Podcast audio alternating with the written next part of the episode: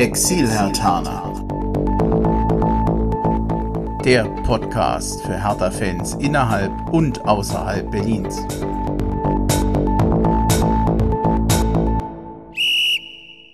Ja, hallo Hertha-Fans in Berlin, in Brandenburg und weiter weg. Hallo Exil-Hertaner, ich bin Briemchen und ihr hört den Exil-Hertaner Podcast, Ausgabe Nummer 89. Und ich freue mich wahnsinnig, dass Manne Sangel und Thomas Reckermann hier sind. Ich grüße euch. Sehr geil. Wir grüßen zurück. Fliegt gleich erstmal freuen Papier uns genauso. Fliegt das Papier weg, kommt der Wind. ja. ja, hallo. Ja, ich habe natürlich so ein bisschen im Hintergrund oder im Hinterkopf, warum wir uns hier heute treffen. Erstens, weil ich mich sowieso freue, mal mit euch hier persönlich sprechen zu können, aber natürlich auch so ein bisschen hinter die Kulissen von Hertha und von den Hertha-Podcasts zu gucken. Ich habe ja jetzt schon mit vielen Herthanern gesprochen, die Hertha-Podcasts machen.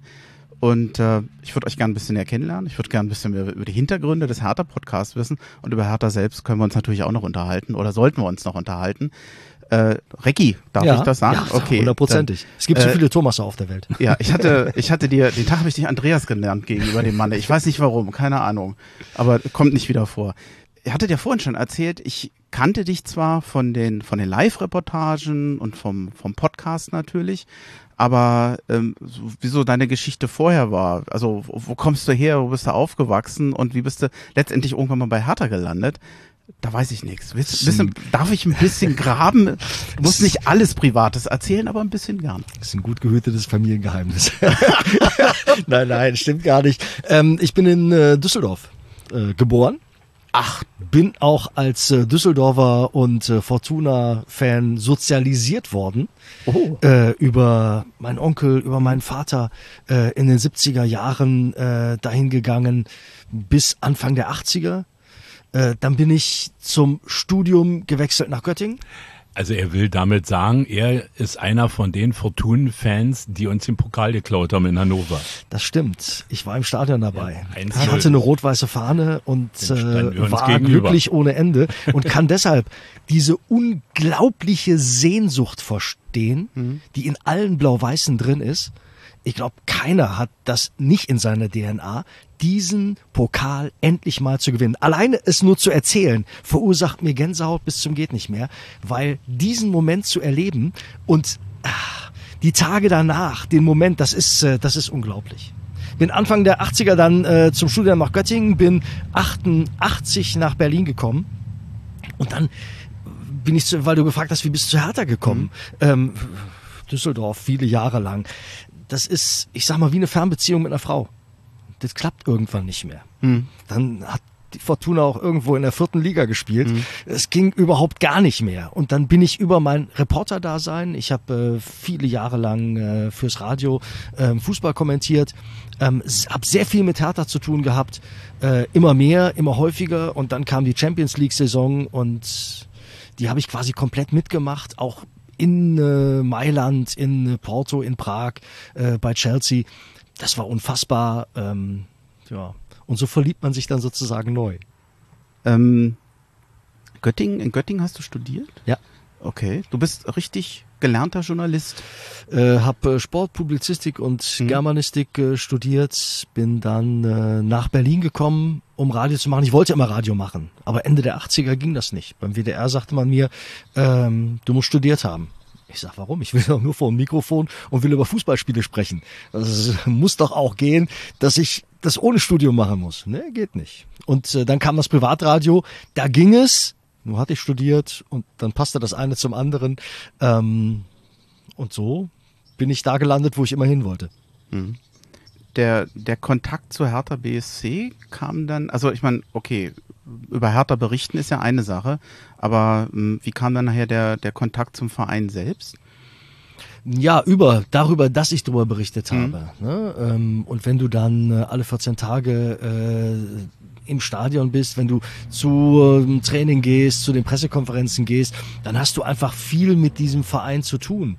Ähm, und wie ich es eben schon sagte, als dann die Champions League-Saison kam, wo ich noch mehr mit dem Verein zu tun hatte, äh, wo ich diese Spiele, und das war für mich damals auch neu, 90 Minuten am Stück durchkommentiert habe. Äh, Im San Siro, Mailand gegen Hertha, habe ich 15 Minuten vor Spielbeginn angefangen, sollte die Halbzeit durchkommentieren alleine und noch 10 Minuten nach dem Ende. Ich habe fast zwei Stunden lang am Stück geredet für mich alleine. Ähm, das war total irre. Aber ähm, es war großartig. Und ja, da ist, daraus ist Liebe geworden. Hast du ein Lieblingsspiel oder sowas wie ein Horrorspiel, wo du sagst, das ist so, das ist mir bis heute sehr prägnant? Lieblingsspiel, da bleibe ich in Mailand. Hm? Das fand ich unfassbar, dieses 1 zu 1 damals, wobei wir eigentlich auch hätten gewinnen können. Ali Day hat, glaube ich, das 1-0 gemacht und Oliver Bierhoff äh, uns ein 1 zu 1 ein, eingeschenkt.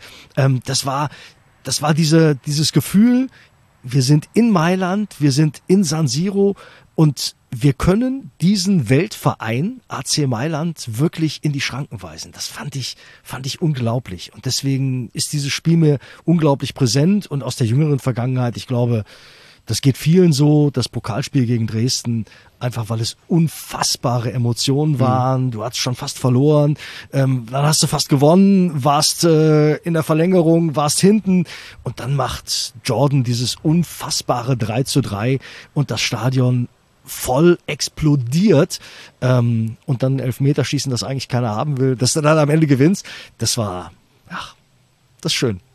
Horrorspiel? Ach, Horrorspiel. Ich könnte fast ganz viele Derbys nennen der jüngeren Vergangenheit. es ist, es ist leider so. Du kannst auch Saisons nennen. Ja, es, es ist leider so. Das muss man ganz ehrlich sagen, weil du gehst mit ganz vielen Erwartungen rein und wirst dann so enttäuscht. Und ich glaube, das ist ja das, was ganz vielen Hertha-Fans so geht wenn du 90 Minuten rackerst und ackerst und am Ende verlierst, dann ist das so. Und dann hat die Mannschaft alles versucht und alles gegeben und der Gegner war vielleicht besser oder hat eine Entscheidung für sich bekommen. Ähm, okay, kann ich dann akzeptieren. Aber da war das ein oder andere Spiel dabei. Das war für mich fast abgeschenkt, wo ich sage, wenn du da mit 90 Minuten Leidenschaft rangehst, dann kannst du so ein Spiel eigentlich so nicht spielen. Und deswegen zählen das für ich mich zu Horrorspielen. Ich wollte das eigentlich nachher euch beide noch fragen, aber ich fasse jetzt mal direkt. Ich, ich beneide euch manchmal überhaupt nicht diese Live-Kommentierung von Spielen, wo ich merke, spätes Gegentor gegen Bielefeld oder irgendwelche Sachen. Ich glaube, das habt ihr jetzt nicht moderiert, aber ich ziehe mich dann immer zurück. Ich gehe in meinen Kokon, wenn ich zu Hause sitze. Ich will nichts reden, ich, will, ich bin einfach nur enttäuscht. Ich will einfach die Klappe halten. Das kann man ja als Live-Kommentator nicht. Man ist da auch enttäuscht. Wie steckt ihr das weg? Wahrscheinlich denken wir ans, ans gleiche Spiel.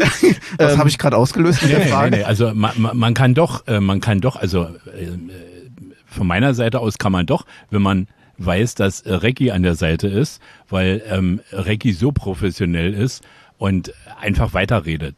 Mhm. Und ähm, bei mir ist es kein Kokon, sondern das ist so weit weg.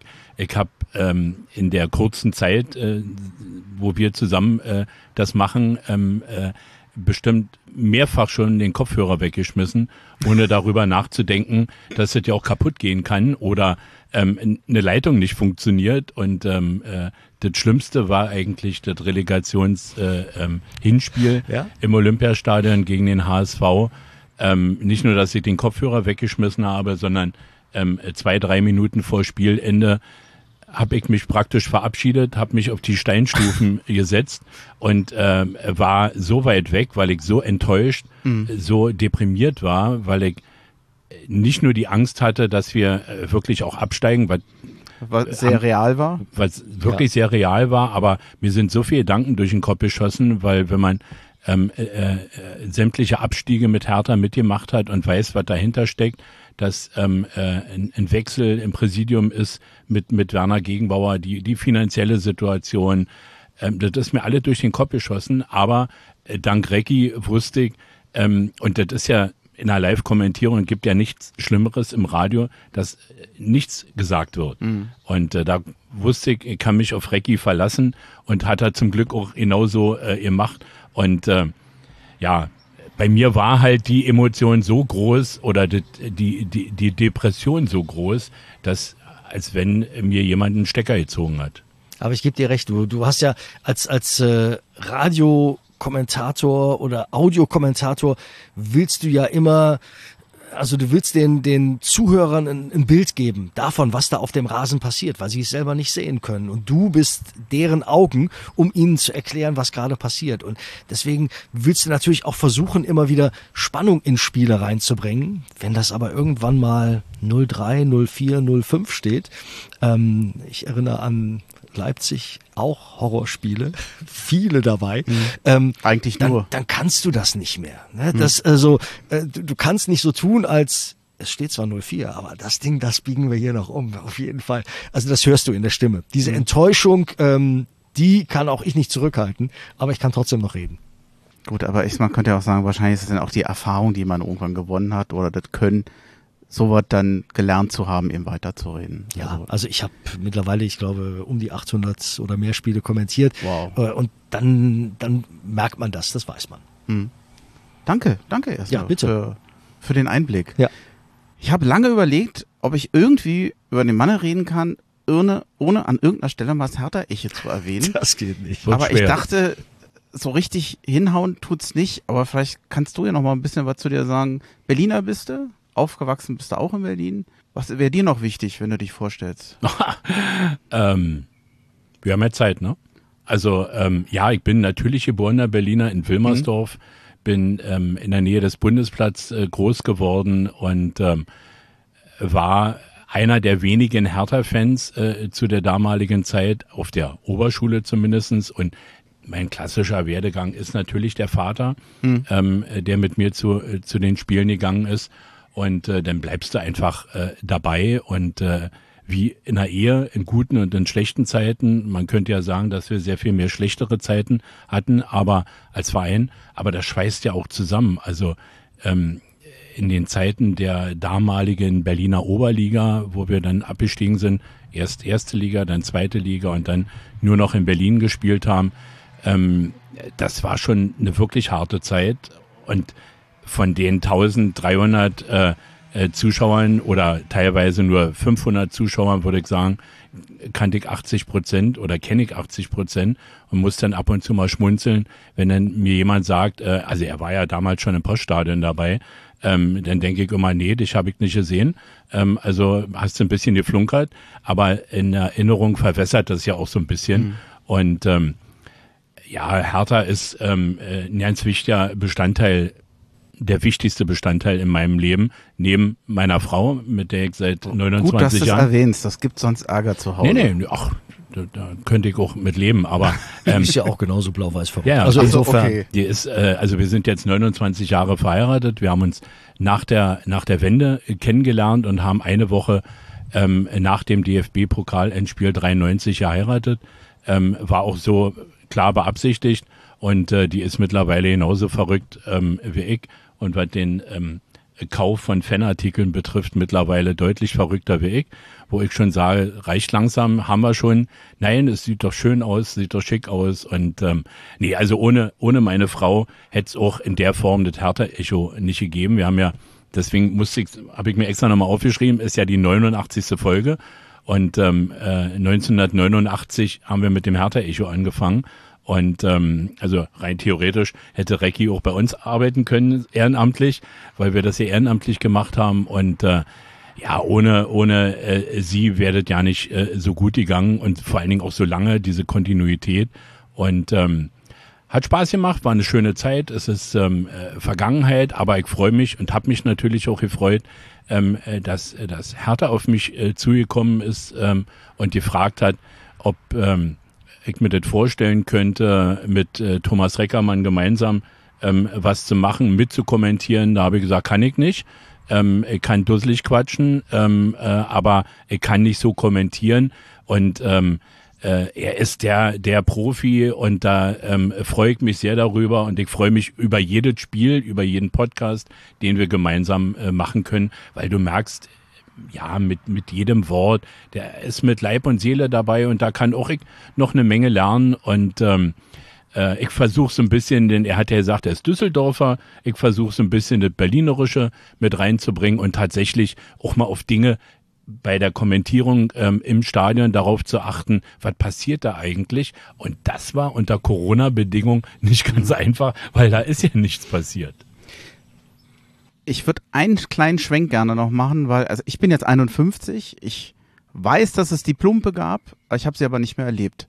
Und jeder, der in meinem Alter ist oder jünger, wird auch sagen, naja, es wird so oft von der Plumpe erzählt, aber ich habe sie halt nie kennengelernt und wenn ich da heute hingehe, da ist ein Wohn Wohnblock, da kann ich nichts mehr sehen. Warst du noch in der Plumpe? Also ich hab, Denn Bundesliga-Betrieb war da ja nie. Nee, also nee. zumindest nicht ab 63. Nee, nee, also, ähm, also ich habe ein paar Freundschaft, Freundschaftsspiele äh, miterlebt. Ähm, äh, dann glaube ich, sie haben mal so ein kleines Turnier und leider ist ja das allerletzte Spiel äh, ausgefallen. ausgefallen ähm, ähm, also ein paar Mal war ich an der Plumpe, war aber auch oft im, im Hertha-Domizil ähm, äh, schräg gegenüber. Ähm, da war die, die äh, Geschäftsstelle der, der Amateure. Da hatte ähm, über lange Zeit Klaus-Dieter Grube war der Pächter des äh, Hertha-Domizils. Da gab es Versammlungen. Da hat unser Oberring ähm, mal eine, mehrere Sitzungen abgehalten. Da gab es hm. eine Kegelbahn. Ein, also wie man sich das vorstellt in so einem alten Laden.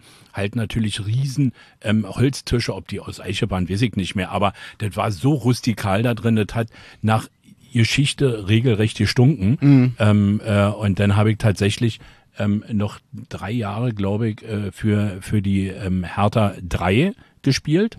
Und ähm, äh, da gab es dann die Plumpe zwar nicht mehr, aber der Domizil noch. Und ähm, also auf der Kokswiese äh, praktisch. Und äh, ähm, es war immer aus, aus in Schöneberg nach, nach Wedding immer eine Zeitreise. Aber ähm, die Plumpe ist schon sehr, sehr geschichtsträchtig und ähm, der Kali Rühl, der leider ja schon verstorben ist, ehemaliger Spieler, Gründungsspieler in der Bundesliga und Manager später, der hat mal eine super Anekdote erzählt.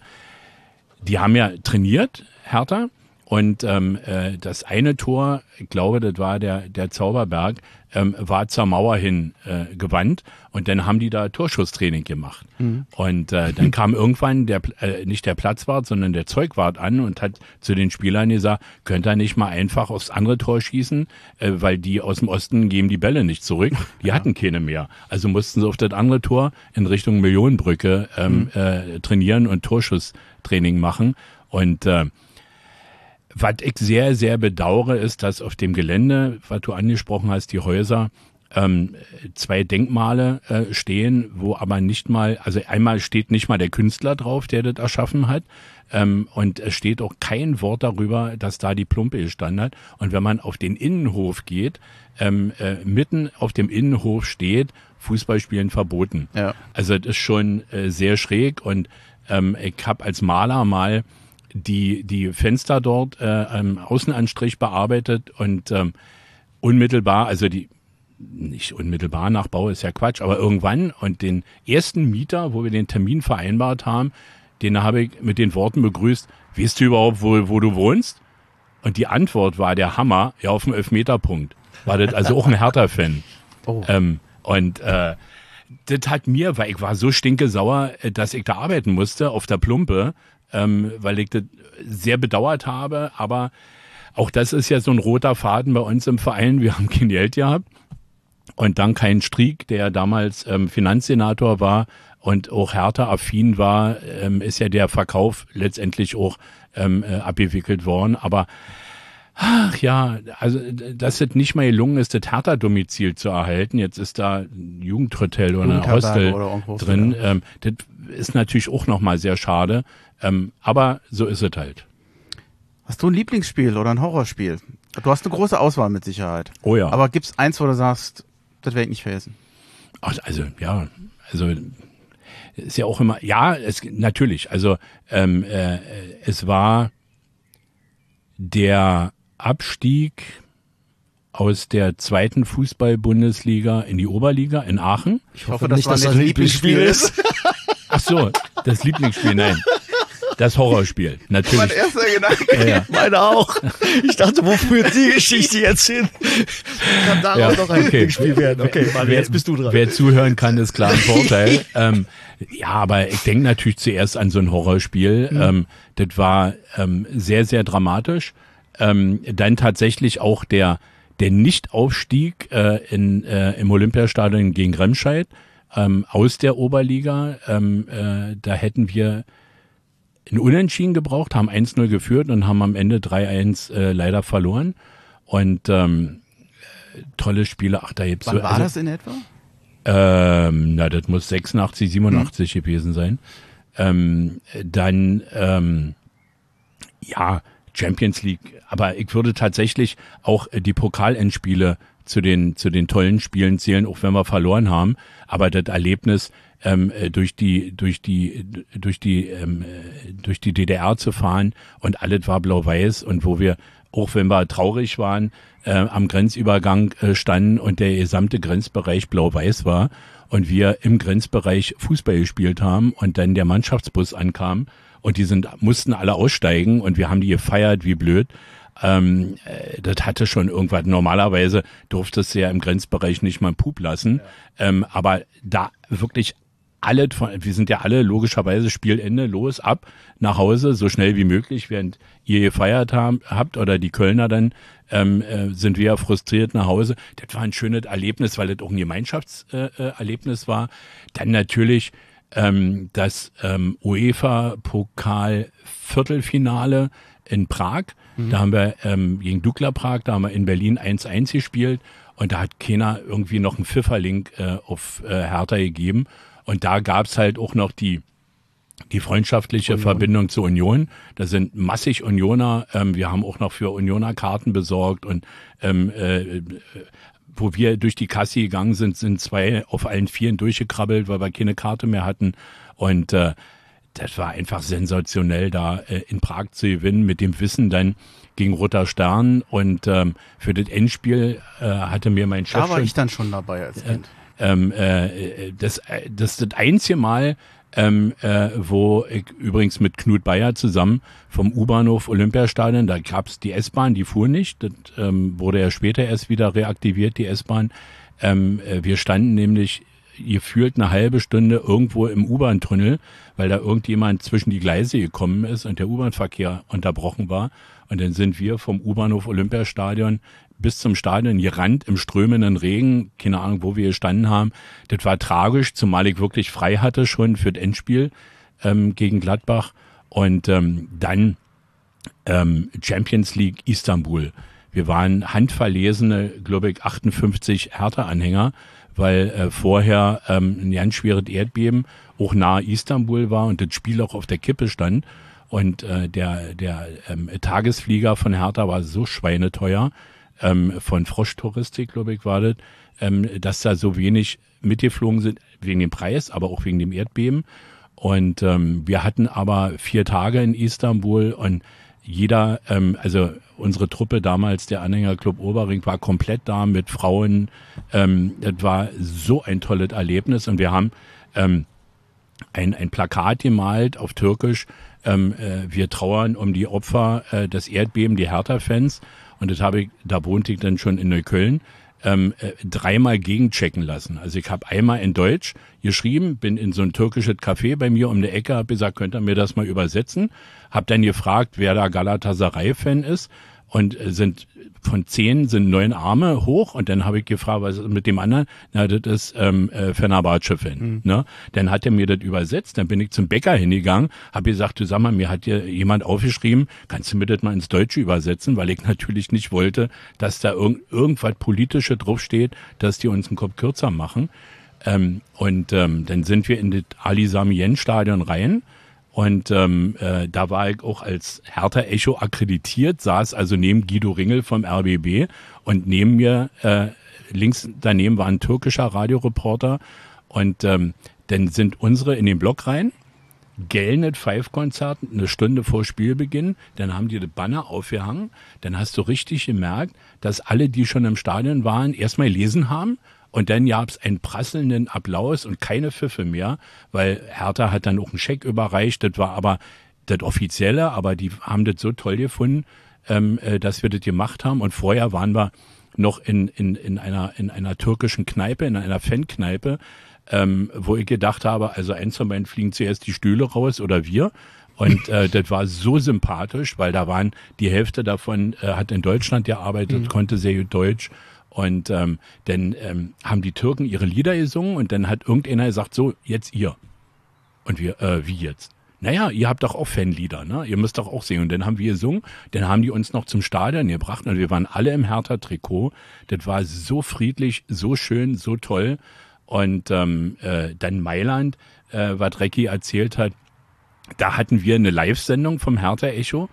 Und ähm, meine Aufgabe war, im Stadion ein Interview mit Jürgen Röber zu kriegen. Ich hatte aber keine Pressekarte für den Innenraum und ähm, ich weiß bis heute nicht, wie ich das geschafft habe, dass ich in den Innenraum gekommen bin, weil irgendjemand hat mich gefragt, ähm, äh, in so einem feinen Zwirn, die rennen ja da alle irgendwie äh, äh, äh, Haute Couture da rum, äh, kann ich ihm behilflich sein? Und ich stand da mit meinem Mikrofon schon in der Hand. Ich sage, ja, ich brauche irgendwie ein Interview und wir sind auf Sendung. Na, dann kommen Sie mal mit. Der ist mit mir durch alle geschlossenen Türen durch. Dann stand ich im Innenraum, hat er gesagt, mehr kann ich für Sie nicht tun. Und dann bin ich schnell rübergegangen, dann war mein Handy-Akku schon alle und also das war vom Ergebnis, aber auch vom, vom allem drumherum war das ein so tolles Erlebnis. Und ähm, ja, die Aufstiege waren natürlich toll. Ich würde tatsächlich so ja das Pokal ähm, Halbfinale gegen Dortmund, was wir verloren haben, aber da war eine Woche lang so eine geile Stimmung in Berlin. Und wenn wir ein Tor geschossen hätten, behaupte ich noch heute, hätte sich das Dach vom Olympiastadion um wenige Millimeter erhoben. Aber da hat wirklich unsere Truppe versagt. Aber trotzdem, in der Niederlage wächst man ja auch und wir wachsen ja ständig. Also eigentlich müssen wir so groß sein wie der Fernsehturm. Äh, so viele Niederlagen, wie wir einstecken mussten. Aber ähm, das macht ja ein Hertha-Fan ja ähm, äh, immer, immer stärker. Und ähm, ja, auch das Relegationsrückspiel würde ich tatsächlich aktuell das aktuelle jetzt. Das aktuelle. Ja. Ähm, Gut, Düsseldorf kann auch nicht gemeint gewesen sein. Äh, da sind wir wieder am Anfang, ja, ja, wo er plötzlich genau. von Lieblingsspielen spricht. Ja, ja, das war eine Katastrophe. Aber wir sind da auch zurecht abgestiegen. Also davon meins abgesehen. Allerdings, weil du das gerade nochmal erwähnst, ist das Relegationsspiel in Düsseldorf für mich das einzige Fußballspiel, was für mich offiziell immer noch nicht beendet ist. Skandal. Ne? Es ist, ähm, äh, äh, du warst da, warst du da? Äh, nee, ich habe es auch. Äh, der, der gesamte Innenraum war ja voll ja, mit Fortune-Fans, die alle verständlicherweise euphorisiert mhm. waren. Und wir waren am Drücker, ja. das entscheidende Tor zu schießen. Und so war ich hier sitze, die Hälfte von unserer Mannschaft, wenn es die Lungen wäre, wäre mit Blessuren vom Platz gegangen, weil so eine positive Stimmung und äh, das ist ja eine Kreation, ne? positiv besetzter Platzsturm, was sich da der DFB ausgedacht hat, ist für mich äh, heute noch hanebüchend. Sowas kann ja auch extrem schnell kippen, weil ich als Fußballfan auch total verstehe. Ne? Aber ähm, also ich will auch nicht auf den Elfmeterpunkt, dass der gefehlt hat. Die, die Eckfahnen haben gefehlt. Mir ging es aber eigentlich um die Menschen, die drumrum standen. Ähm, am Gästeblock, ähm, äh, ein Hertha-Spieler musste die Polizeihunde beiseite schieben, dass der überhaupt einen Einwurf machen konnte. Für mich läuft dieses Spiel noch. Ich merke schon, es ist gefährlich, dich nach dem einen Lieblingsspiel zu fragen. Ja. Du hast so viele. Ja, das ist ja auch nur ein Bruchteil. Und wenn wir dann noch über das Zweitligaspiel gegen Kaiserslautern reden würden, oh. was einfach, ja, ja. einfach unglaublich war. Das auch von der Atmosphäre. Ja, sensationell. Wirklich. Ich gehörte zu denen, die ihr gesehen habt, als oben der Oberring voll wurde. Ach, da. Mhm. Ja, ja, äh, neben dem Marathontor. Genau. Der war ja noch haben komplett nämlich frei. ewig da angestanden, mhm. weil so voll war und wir waren eigentlich schon zu spät. Und äh, das Spiel lief schon und dann haben die uns immer gewunken, nee, darum, darum. Das dauert ja immer eine Weile, wenn man ums mhm. Stadion läuft. Ja, ja. Vor allem, wenn das Spiel schon läuft, man hört die das Raunen schon im Stadion. Ja, und äh, ich weiß noch, och, dann irgendwann haben sie dann oben, dann ja, geht da hinten durch, da oben haben sie gerade aufgemacht. Und dann strömte man oben durch dieses Marathontor, was glaube ich für uns, uns sind meine, die, die, ist uns die Kinnlade runtergefallen, weil wir gesehen haben, du, das ist voll.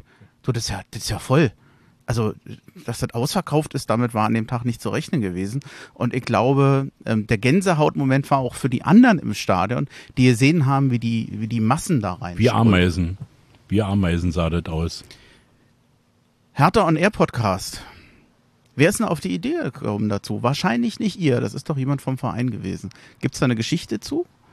Ähm, ehrlicherweise bin ich auf die Idee gekommen und habe, äh, wir hatten, ich hatte für äh, Hertha einige Video-Interviews äh, mhm. gemacht mit äh, Kalu im, im Zoo beispielsweise, mit äh, Vedat Ibisevic im Stadion, mit äh, Platte im Museum, da war eine Bartausstellung und da haben wir uns gedacht, das ist eine geile Idee, komm, bringen wir den dahin. Bartausstellung? Ja, da war eine Bartausstellung. Also der, der Bart im Wandel der Zeit sozusagen. Bart, Bart. BART. So. Ich habe auch erst Küche und Bart. Ich dachte, warum geht ihr denn in eine Bartausstellung mit dem?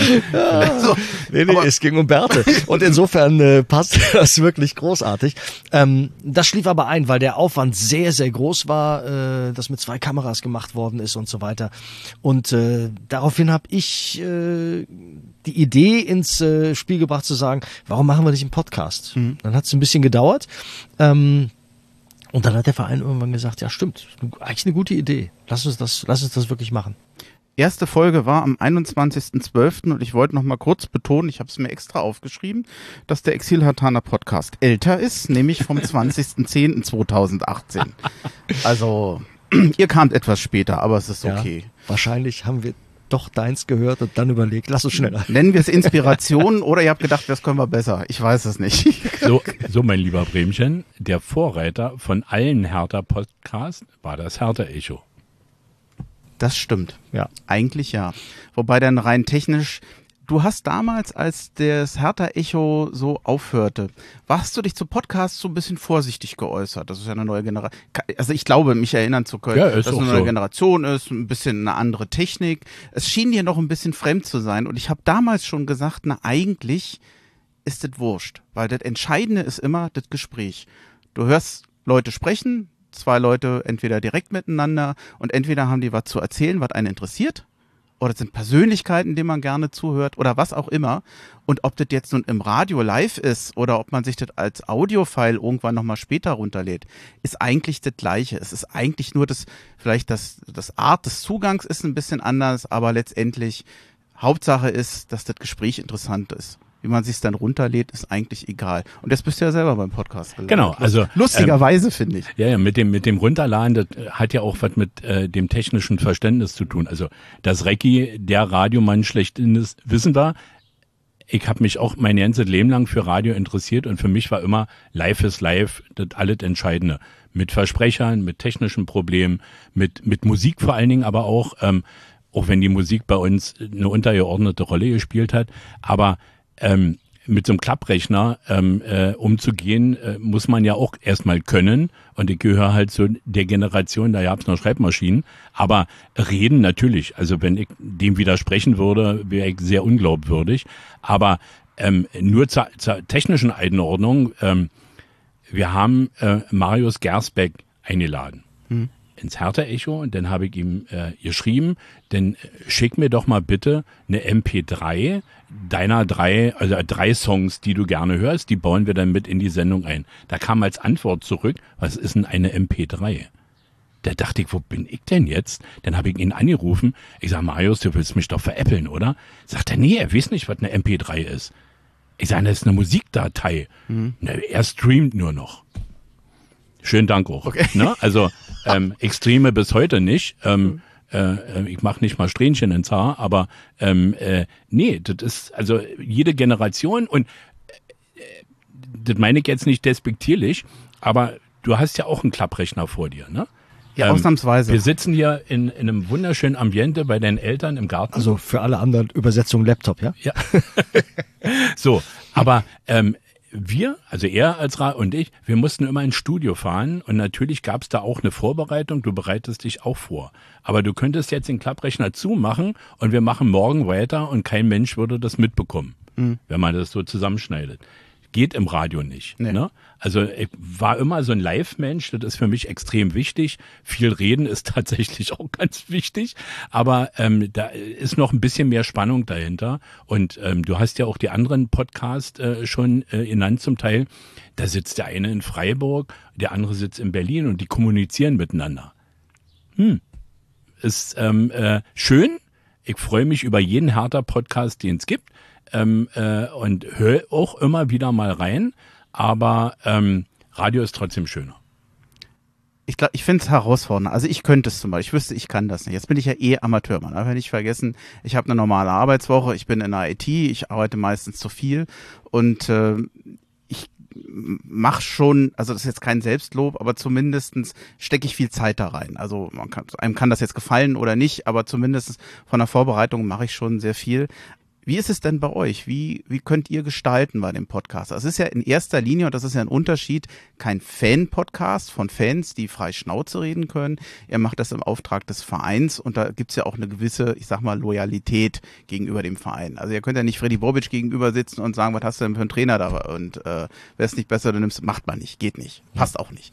Äh, wie, wie frei seid ihr im Gestalten? Äh, wie bereitet ihr eine Folge vor? Wir bereiten eine Folge vor, indem wir uns so auch so eine Art roten Faden überlegen. Mhm. Da wollen wir anfangen, da wollen wir darüber sprechen, da wollen wir landen am Ende. Ähm, und äh, ja, da reden wir auch mit dem Verein drüber und sagen, Fredi, mit ihm würden wir darüber gerne sprechen, darüber, darüber, ähm, haben selber schon so ein paar Sachen, wo wir sagen, das können wir ihn nicht fragen. Also das würdest du als, als normaler Fan oder du würdest es äh, tun oder als Journalist würdest du das tun, wenn ich für Bild, äh, Morgenpost oder Tagesspiegel arbeiten würde. Aber wir auf insofern in Auftrag des Vereins äh, würden es nicht tun. Trotzdem wollen wir immer versuchen, so ein bisschen auch hinter die Kulissen zu blicken und äh, über Dinge reden, die man vielleicht nicht ganz unbedingt weiß über den Menschen, über die Person. Ähm, ich glaube, das gelingt meistens äh, auch, aber trotzdem sind so ein, zwei Themen oder Fragen dann da müssen wir uns auch nicht auf die Zunge beißen, glaube ich. Äh, ich zumindest nicht. Ähm, die sind vielleicht nicht drin. Wo du als Hertha-Fan sagst, ah, jetzt, also, hier, los. Mhm frag ihn, warum hat der einen Korkut geholt? Also wir haben ihn, wir haben ihn vorher befragt, mhm. aber äh, ne? Ja. Wobei ich glaube, ich, ich äh, weiß nicht, ob der Eindruck stimmt. Ich fand zum Beispiel gerade bei Freddy Bobic, dass der eigentlich die Antworten so überwiegend fand ich sehr selbstkritisch, dass der sehr viel erzählt mhm. hat äh, von hinter den Kulissen, von, von Sachen, die vielleicht ein Michael Preetz wahrscheinlich nicht erzählt hätte. Ich fand ihn sehr offen, sehr selbstkritisch, auch über den Verein und teilweise sogar ungewöhnlich offen. Das macht es ja eher ein bisschen einfach. Täuscht das oder? Nee. Nö, glaube ich. Also da wäre ich ganz deiner Meinung, dass er äh, an der Stelle sich sehr wohl gefühlt hat. Hm das gehört ja immer auch dazu. Äh, erst dann öffnen sich äh, die Leute auch. Ähm, das braucht vielleicht zwei, drei Fragen am Anfang, ähm, dass sie auch das Gefühl haben, da sitzt mir keiner gegenüber, der will jetzt äh, investigativ irgendwas rauskriegen, sondern der möchte mit mir drüber reden und ich will ihm ein bisschen erklären, warum mache ich bestimmte Dinge so. Ich fand ihn auch sehr offen, sehr, hat uns, wir sind rausgegangen, haben gesagt, tolles Gespräch, super. Also, ja? ich, also ich finde das ja, was Recki gerade gesagt hat, wirklich ganz wichtig, dass das Gefühl und das ähm, entwickelt sich wirklich so nach den ersten zwei, drei Fragen, weil ab und an ist es ja auch so, natürlich kennen wir den Gesprächspartner, aber der Gesprächspartner kennt nicht unbedingt uns. Mhm. Also mhm. er kann uns, also Pablo Thiam zum Beispiel, habe ich vorher drei, vier Mal gesehen als Stadionsprecher bei den äh, bei der U23, aber wir haben nie miteinander geredet. Ähm, da muss sich ja auch ein bisschen was aufbauen. Und Pablo Thiam zum Beispiel fand ich auch mega interessant ähm, äh, über die über die Akademie. Und ja, er redet auch viel und das ist ja auch das Entscheidende, ne? Mhm. Wenn du wenn du einen, einen Gast hast, einen Gesprächspartner im Podcast, ähm, äh, das wirst du auch äh, erfahren haben, ähm, wenn die nicht so ausführlich antworten, dann kann auch so ein Podcast relativ schnell vorbei sein. Da muss man natürlich auch, aber bisher hatten wir das eigentlich nicht. Nee. Wir hatten immer das Glück, dass die sehr redselig waren. Und ähm, ja, es ist in der Tat ein bisschen was anderes. Mich persönlich stört es nicht, weil im Hertha-Echo habe ich auch keinen gefragt, warum er Tor nicht getroffen hat. Das wussten sie selber. Oder mhm. hatten selber keine Erklärung. Wie sieht's denn aus mit der Aufnahmetechnik? Ähm, baut ihr das auf? Gibt's da, stellt da Hertha ein Team? Bereitet ihr dann nachher die Folgen auch selber auf und schneidet die oder macht das jemand anders? Also da können wir, glaube ich, ganz entspannt uns zurücklehnen. Ähm, es gibt ein Team von ähm, Kollegen äh, bei Hertha, die das ähnlich so aufbauen wie du. Ähm, ab und an ist dann Hertha TV noch mit bei, die dann das äh, parallel mhm. dann noch aufnehmen, um das äh, bei YouTube, glaube ich, ne, ähm, äh, nochmal äh, zu zeigen. Und äh, nee, also wir haben damit zum Glück überhaupt nichts zu tun. Ähm, wäre auch kein Problem, aber ähm, die Jungs machen das dann schon und äh, wird aufgebaut, abgebaut ähm, und dann äh, online gestellt. Gehen aber nicht hin, gehen aber nicht hin und sagen, äh, da war eine Frage, die war sehr unangenehm, die nehmen wir raus. Also wir, ich glaube, wir haben in, in der gesamten Zeit, ich kann mich an keinen einzigen Podcast erinnern, wo wir irgendwas rausgenommen haben. Ne? Nee, also ist also jetzt nicht so, dass äh, Hertha das Material sichtet, äh, schneidet ähm, und dann unangenehme Dinge rausnimmt. Nein, nein, das ist also mir geht es auch um Tonqualität. Hm? Also, ja, ja. Äh, also genau. wenn dann ist es eher genau die Tonqualität, die da ähm, äh, ab und an das liegt, aber manchmal auch an den an dem an dem Raum, ähm, weil der einfach auch zu hoch ist dass sie da so hallig. ein bisschen man hallig immer, ist. Man hört ne? den Raum. Genau, also das, das merkt man schon, aber ähm, muss ich Recki total recht geben, da gab es noch nicht einmal im Ansatz. Ne? Also bei Carsten Schmidt zum Beispiel ähm, äh, gab es die Frage dann von den von den Kollegen, ähm, ob er das nochmal hören will. Da hat er gesagt, nee, nee, alles gut, ne? Zum Beispiel. Gut, der ist jetzt aber eh ein Vollprofi. Das war für mich übrigens einer der interessantesten Gäste, einer, den ich mit am liebsten gehört habe, der für mich immer am eloquentesten ist, wie kaum jemand anders bei Hertha BSC. Und zwar mit allen, mit denen er redet, also Fans, Podcast und ich vermute mal mit Investoren. Der, er trifft immer den jeweiligen Ton. Das ist ja auch eine, ja. eine, eine Kunst, das zu können. Ich vermisse ihn sehr beim, beim ähm, bei Hertha BSC. Gut, es gab jetzt private Gründe, warum das nicht mehr ging. Ähm, ich glaube, das bedauert jeder. Ähm, ich glaube auch, dass er Hertha nach außen hin, gerade in der Zeit, ja. ähm, wo er gekommen ist, auch wirklich gut getan hat. Mhm. Ähm, äh, er hat, er ist ja auch eine stattliche äh, Figur, also er hat sich sinnbildlich auch so ein bisschen vor den Verein gestellt und hat ähm, in dem Moment auch wirklich Ruhe reingebracht. Und er hatte einen super klaren Plan ja. davon, wo er hin will. Von A nach B und wie kommen wir dahin. Mhm. Das fand ich, fand ich sehr beeindruckend. Hätte ich gerne verfolgt, wie dieser Weg äh, mit ihm zusammen weitergegangen wäre. Ihr werdet wahrscheinlich, ich weiß nicht, ob ihr eine Art Lieblingspodcast-Folge habt. Ähm, das ist, es sind ja gar nicht so viele Folgen im Einzelnen und ähm, da hatten wir uns vorher schon so ein bisschen drunter, drüber unterhalten es gibt natürlich Podcast-Folgen, die aus den Gesprächen bestehen, die ihr führt mit anderen von Hertha BSC, aber der Podcast wird halt auch sehr viel so zur Zweitverwertung klingt jetzt so negativ eben für die Pressekonferenzen genutzt. Was ich finde, was ich ein bisschen schade finde, weil es ein bisschen dem Charme des Podcasts gibt, was für mich immer die die Stärke des Gesprächs ist, das äh, gibt gibt's da Gründe für? Oder wird man das vielleicht nochmal so ein bisschen ändern können? Mm, dass wenn du sagst, Zweitverwertung von Pressekonferenzen, mhm. da würde ich einen Unterschied machen und mhm. sagen, Pressekonferenz ist das eine, eigentlich nur ein kurzer Ausschnitt. Podcast ist länger. Kann mhm. man die Dinge nochmal ausführlicher äh, beleuchten, kann man nochmal den Hintergrund liefern. Ist für mich also insofern äh, immer ein bisschen mehr. Zumal ähm, es ja eigentlich dann auch nur auf ähm, äh, Freddy Bobic und den Trainer bezogen wäre, was die mhm. Pressekonferenz betrifft. Und äh, da war Freddy Bobic schon hatten. Jetzt haben wir einen neuen Trainer, den wir noch nicht hatten, aber mhm. sicherlich auch ähm, in Kürze ähm, mal ähm, äh, interviewen können äh, im Gespräch, im Podcast. Also würde ich tatsächlich auch noch mal äh, anders sehen. Aber ähm, äh, der Verein nutzt ja am Ende auch alle Kanäle, was doch völlig richtig mhm. ist, die eigenen Kanäle, um Neuigkeiten ähm, äh, zu vermelden. Und ich glaube, dafür ist dann auch der Podcast nicht unbedingt ähm, geeignet, geeignet vielleicht schon, aber nicht gedacht, da Neuigkeiten zu verbreiten. Mhm. Wir hatten im Vorgespräch, hatten wir ein Thema noch angerissen, vielleicht könnt ihr das ja nochmal erwähnen, weil das ja auch Einfluss auf euch hatte, nämlich Corona. Das durchaus der Gedanke war ja da mehr zu machen, aber mhm. dass euch durch Corona oftmals bei den Gesprächspartnern ein bisschen die Hände gebunden waren. Ja, du hast gesagt, wann sozusagen die erste Folge gelaufen ist. Kurz mhm. danach kam Corona. Ja. Ähm, und ich kann es voll nachvollziehen, dass der Verein gesagt hat, bitte so wenig Kontakt wie möglich, ähm, auch mit den Spielern direkt. Äh, denn das ist ja nochmal total interessant und spannend für uns, ähm, mit den Spielern zu reden, ein bisschen auch zu gucken, wie bist du geworden, was du bist, äh, wo willst du noch hin, was ist dein Spiel des Lebens in Anführungszeichen. Ähm, das ist komplett eingeschlafen in der kompletten Corona-Zeit. Ähm, und das ist natürlich total schade. Ähm, ich kann es nachvollziehen, weil da kommen Manne und Recki an und tragen am Ende ein Virus in die Mannschaft. Äh, das braucht kein Mensch. Ähm, und deswegen ähm, haben wir da lieber oder eher dann ein bisschen hinter die Kulissen geblickt, haben sehr viele Folgen weniger gemacht, als wir eigentlich wollten. Ähm, aber wir sind guter Dinge, dass sich das in Zukunft ähm, auflöst. Zumal ja auch ein Großteil auf der Hertha Geschäftsstelle im Homeoffice war. Ja, ist ja. Äh, auch nochmal ein Thema und ein Beispiel haben wir ja schon genannt mit Alexander Schwolo, der zu Hause saß, eben genau auch aus diesem, aus diesem Grund. Und ähm, es gibt ja eigentlich auch bei einem Podcast nichts Schöneres, als sich gegenüber oder nebeneinander zu sitzen. Also auch das Persönliche macht ja so ein Podcast so ein bisschen aus. Und ähm, von daher auf jeden Fall. War das äh, genau die richtige Entscheidung und Hertha selbst war ja oft genug schon äh, gebeutelt von, von Corona und wenn wir dann auch noch dazu gekommen wären, ist ja auch noch mal eine Quelle.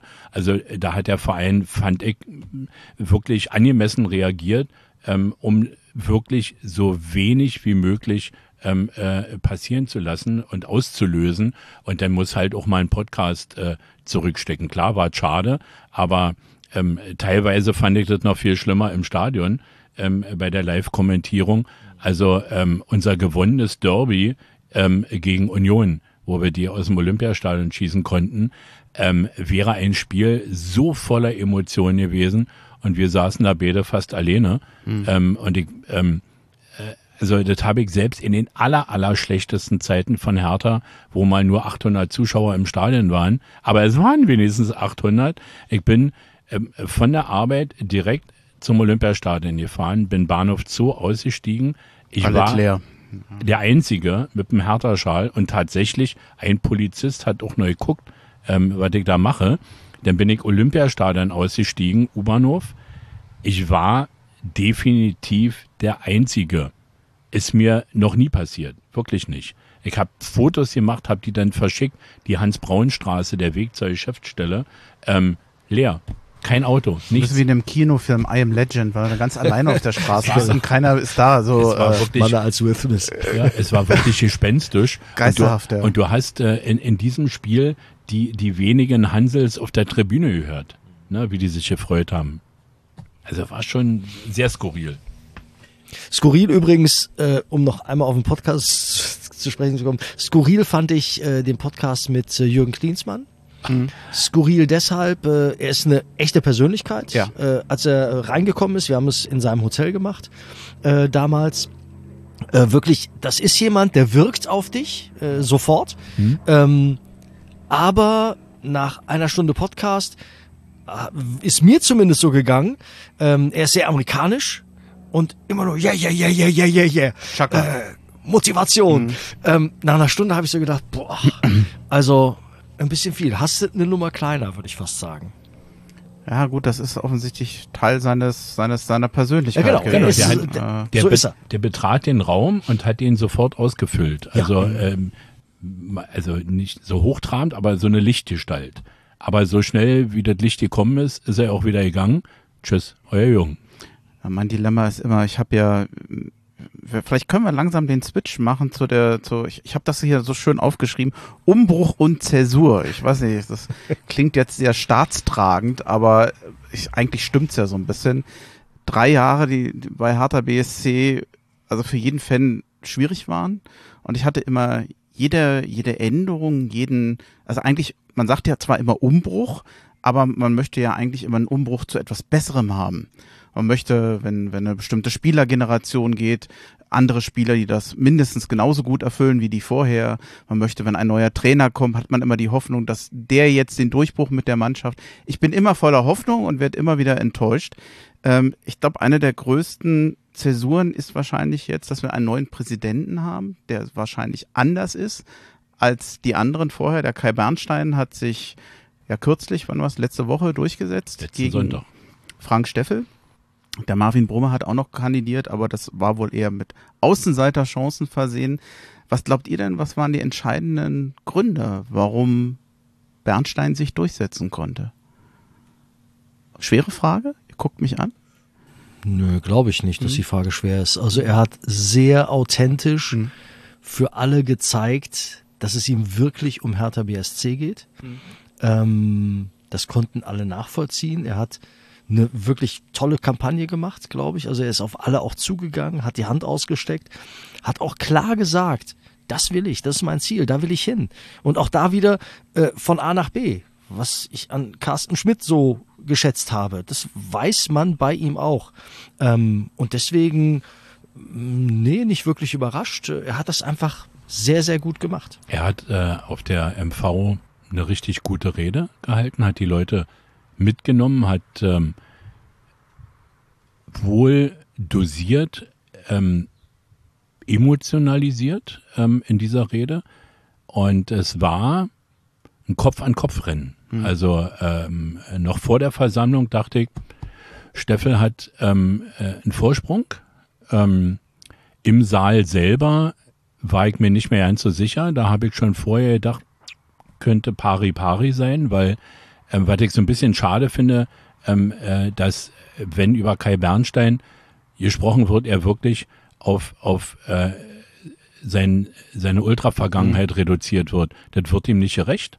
Ähm, es ist 16 Jahre her und äh, ich möchte mal die Leute wissen, die mit äh, äh, 25, weil die alles angestellt haben, ähm, äh, also sollte man wirklich mal ein bisschen äh, zurückfahren, ihm die Chance geben und dann äh, lief die Versammlung und ähm, da hat man schon so ein bisschen Gespür gehabt und es waren nicht nur die jungen Leute, es waren auch andere ältere Hertha-Mitglieder, die ähm, ihm applaudiert haben und ähm, ähm, Frank Steffel, seine Rede fand ich sehr politisch.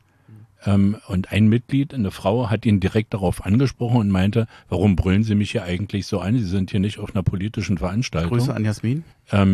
Und äh, da habe ich gedacht, jetzt könnte es äh, kippen. Hm. Und ähm, ähm, ja, das Ergebnis war am Ende vielleicht tatsächlich auch ähm, äh, überraschend. Und ähm, ebenso Frank Steffel, wenn er das äh, geworden wäre, hätte er genauso eine Chance äh, verdient gehabt. Es geht um den Verein, es geht hier nicht um eine Person. Und ähm, die Chance muss man auch ähm, äh, Kai Bernstein und dem zum Teil ja neuen Team, finde ich, äh, geben. Und alle sind aufgefordert, ähm, nicht nur ihn, aber auch die anderen dabei zu unterstützen. Ähm, wir müssen gucken, es geht hier einzig und alleine nur um den Verein. Es kann ja sein, dass Kai Bernstein in zwei Jahren Geschichte ist, aber er ist dann auch ein Teil der Geschichte. Und ähm, vielleicht gelingt es ihm ja ähm, und dem Team ähm, in der Zeit, es ist ja nicht so viel Zeit, in zwei Jahren wählen wir das komplette Präsidium neu, ähm, vielleicht gelingt es ja ihm, ähm, ähm, so kleine Punkte zu setzen, wo man sagt, ja, genau so stelle ich mir das vor. Und er wird natürlich an den Dingen gemessen werden. Und ähm, äh, ich würde mir für den Verein wünschen, dass er dem, dem Druck ja auch äh, standhalten kann und dass er den Erwartungen ähm, gerecht wird. Ich glaube, dass er drei Sachen gemacht hat, die sehr richtig waren und die wahrscheinlich naja, entscheidend waren. Er hat sehr frühzeitig gesagt, dass er kandidieren möchte, wesentlich früher als alle anderen. Er war nahbar, er hat kommuniziert und hat äh, Konzepte vorgelegt, was er tun möchte. Und ich glaube, dass er, wie glaube ich, äh, der Frank Steffel das nicht geschafft hat, für viele eher die personifizierte Neuanfang war von vielen Fans, die enttäuscht sind und so dieses, ich, das ist jetzt so schlagwortartig, dieses weiter so nicht mehr haben wollten. Die dachten, vielleicht müssen wir mal ganz anders denken. Und da war wahrscheinlich Kai Bernstein dann für viele die einfachste und die eigentlich auch logischste Konsequenz. Was mich jetzt interessiert ist, was wird er in diesen, du hast es ja eben schon angesprochen, zwei Jahren erreichen? Ich glaube, es gibt viele Sachen, wo er wirkt, wirken kann, also auch schon gewirkt hat äh, aber ich glaube, es wird auch viele Sachen, die man, glaube ich, in ihn reinprojiziert, die eigentlich gar nicht seine Aufgabe sind. Nehmen wir mal Kaderplanung. Hat er überhaupt nichts mehr äh, zu tun? Das, äh, da ist ja zum Teil auch ähm, Gegenbauer, also man da, darf ihn natürlich kritisieren, aber er ist meines Erachtens nicht führend für die Kaderzusammenstellung verantwortlich. Da ist Freddy Bobic jetzt dran, ich hoffe etwas erfolgreicher als im Vorjahr. Und äh, deswegen, also was, was würdet ihr sagen, was, was glaubt ihr, was hat er schon bewirkt und was kann er noch bewirken? Ich würde gerne noch mal einen Satz zu Werner Gegenbauer sagen. Auch zwei. Ähm, äh, die äh, Wahrscheinlichkeit ist ja auch gegeben, bei mir zumindest, mit mindestens zwei Sätzen. Das ähm, war der erste. Ja. ich zähle runter. Viel, ähm, Werner Gegenbauer hat den Verein über viele Jahre ähm, gelenkt, geleitet und ähm, die letzten zwei, zweieinhalb Jahre waren aus seiner Sicht ähm, sicherlich mehr als unglücklich. Aber wir müssen uns auch über eins im Klaren sein, ohne Werner Gegenbauer ähm, hätte der Verein noch deutlich mehr Schwierigkeiten gehabt, wie wir sie sowieso schon hatten. Und ähm, es ist zum Schluss ja wirklich so schlimm geworden ähm, in den Vorwürfen, die man Werner Gegenbauer gemacht hat. Er ist der Präsident des EVs. Und da sind wir dann auch gleich wieder bei der Verantwortung.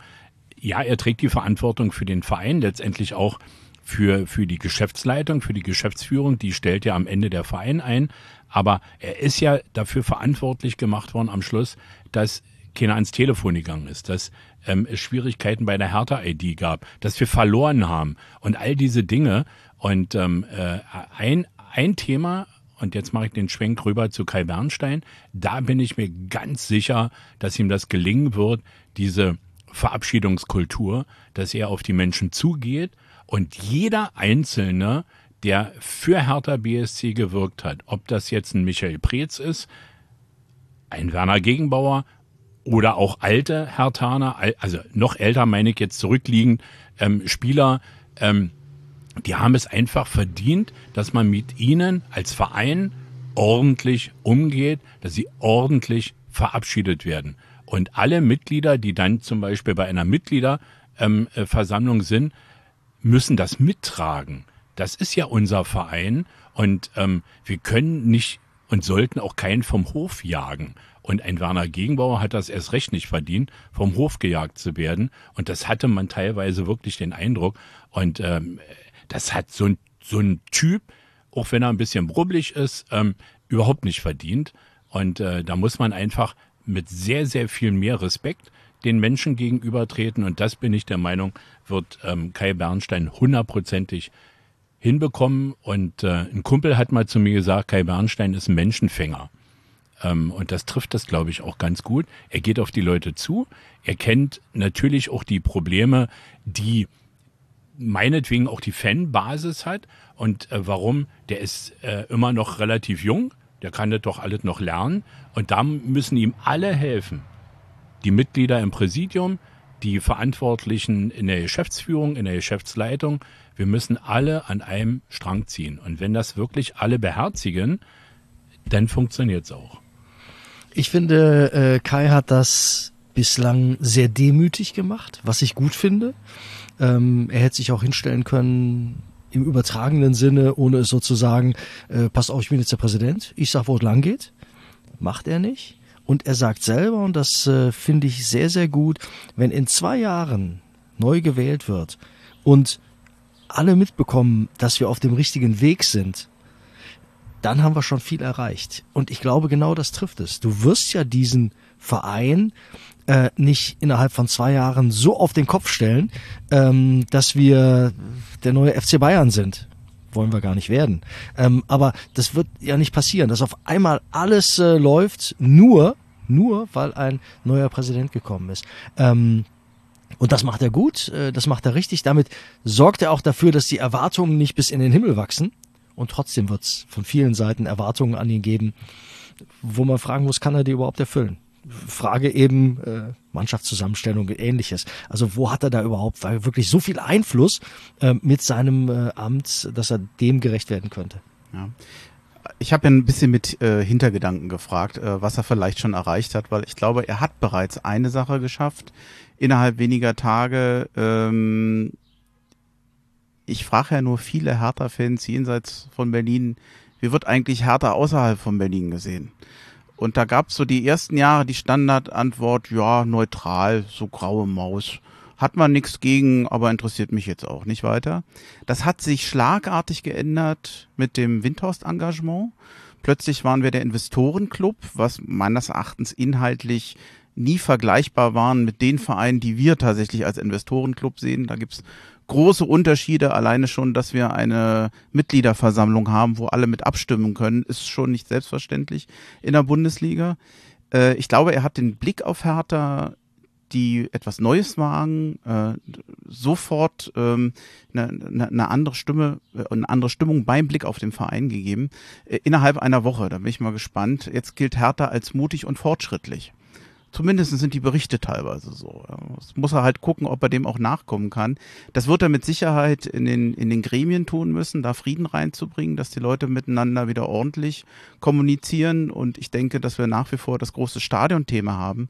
Auch da, denke ich, äh, wird natürlich ein Präsident gucken müssen, dass er für den Verein wirbt. Obwohl im Moment, wir haben ja das blau-weiße Stadion. Vielleicht brauchen wir ihn da gar nicht. Die machen das ja auch so super. Ich, Na, aber ohne, ohne Unterstützung oder ohne ein gemeinsames wird das, äh, wird das auch nicht funktionieren. Also, ähm, du hast ja die Initiative schon angesprochen. Ähm, das machen die wirklich ganz herausragend und äh, hervorragend. Und ähm, es ist jetzt der Weg der kleinen Schritte, der deutlich vernünftigere Weg, ähm, den sie begehen. Und ähm, ich wüsste jetzt keinen Grund, warum äh, der neue Präsident das nicht auch äh, mit unterstützen äh, sollte. Und ähm, ähm, was vielleicht ganz gut wäre, dass er mindestens äh, zwei oder drei Jacken im Schrank hat, ähm, äh, dass er mal äh, wechseln kann. Aber ich find's cool. Ähm, ist äh, mittlerweile schon ja fast ein Markenzeichen. Ähm, und äh, ähm, äh, ja, äh, sein, ähm, das finde ich äh, sehr sympathisch ähm, und das hat er tatsächlich von uns Alten übernommen, das Haohe. Hm. Ich bin total gespannt darauf, was die Macht mit ihm macht. Das, das ja. kann er wahrscheinlich selber auch nicht sagen. Ähm, das kann man auch von außen nicht sagen, weil das bei jedem Menschen anders ist. Aber äh, er ist jetzt in einer exponierten Position. Ähm, das macht was mit Menschen ich hoffe, dass er die Bodenhaftung behält. Ähm, und dann hat er jede Chance verdient. Abschiedskultur hast du eben schon erwähnt. Äh, das ist ja auch etwas, was Kai Bernstein selber erwähnt hat. Ich habe jetzt hier eine ganz große Liste mit Namen. Michael Preetz, Ingo Schiller, Carsten Schmidt, wobei der ist ja auf einer Pressekonferenz verabschiedet worden. Paul Dardai vor allem, dessen Arbeitsverhältnis ja jetzt aufgelöst wurde, der sicherlich ganz wesentlich härter geprägt hat. Was ich übrigens immer ein bisschen erstaunlich finde. Michael Preetz war 25 Jahre im Verein, Paul Dardai war im Verein. Der eine ist Vereinslegende, bei dem anderen hat man das Gefühl, der ist einfach weg ohne große Verabschiedung. Das finde ich genau das Thema Abschiedskultur, mhm. wo ich denke, äh, natürlich gab es Gründe, wahrscheinlich auch gute Gründe, wo man gesagt hat, vielleicht sind wir jetzt an einem Punkt, wo es nicht mehr weitergeht. Aber ein Dankeschön so einem so einem langen Spieler, so einem zweiten Mann hinter hinter Hönes und jemand, der so lange sich für Hertha engagiert hat, auch wenn zum Schluss nicht mehr gut geklappt hat. Natürlich brauchen wir das und ich finde, das fehlt. Ich finde auch gut, dass es angesprochen wird. Ich glaube auch, dass es noch kommt und ja. äh, ähm, bei beiden angesprochenen, sowohl Paul Dardai als auch vor allen Dingen Michael Preetz, darf man ja eins nicht vergessen, beide waren bis vor kurzem immer noch Angestellte des Vereins, also kannst du sie auch nicht verabschieden. Also, ja. ähm, äh, ne, also bei, bei Preetz wurde äh, der Vertrag, glaube ich, aufgelöst, ne? Ähm, und äh, ich bin mir ganz sicher, dass es kommt. Und äh, beide sind für mich ähm, äh, ähm, Kandidaten für diese ähm, gute und neue Idee der Fahnenträger, ähm, auch das gehört dazu, dass die ähm, Hertha über viele Jahre repräsentiert haben und äh, das nicht nur in Berlin, sondern auch über die Grenzen hinaus. Und für mich sind das zwei Kandidaten, ähm, egal wie man zu dem einen oder anderen steht, aber ähm, das muss in den Hintergrund äh, rücken. Es geht hier um Hertha BSC, um den Verein und demzufolge ähm, würde ich beiden auch den Status des sogenannten Fahnenträgers geben, ähm, weil sie Hertha über viele Jahre, äh, Jahrzehnte ja, repräsentiert haben. Ich denke nur an Niklas Stark, wie der ganz ja. alleine in der genau. Kurve steht ähm, und sich quasi selbst von Hertha und den Fans verabschiedet das ist traurig, das muss anders gehen. Das ist also, der hat viele Jahre lang die Knochen hingehalten, ähm, auch wenn er teilweise sehr, sehr kritisch gesehen wird, äh, wenn man in manches Forum äh, in den letzten Jahren reingeguckt hat. Ähm, und trotzdem ähm, sehr verdienter Spieler, der hat einen anderen Abschied verdient. Aber der in Hamburg, der war schon ja. ähm, ein Hammer. Ja, ja. Ne? Also ähm, für ihn war das, also äh, für jeden, der da im Block stand, ähm, war das schon sehr emotional, ähm, wie er ganz alleine da am, am, am Block stand.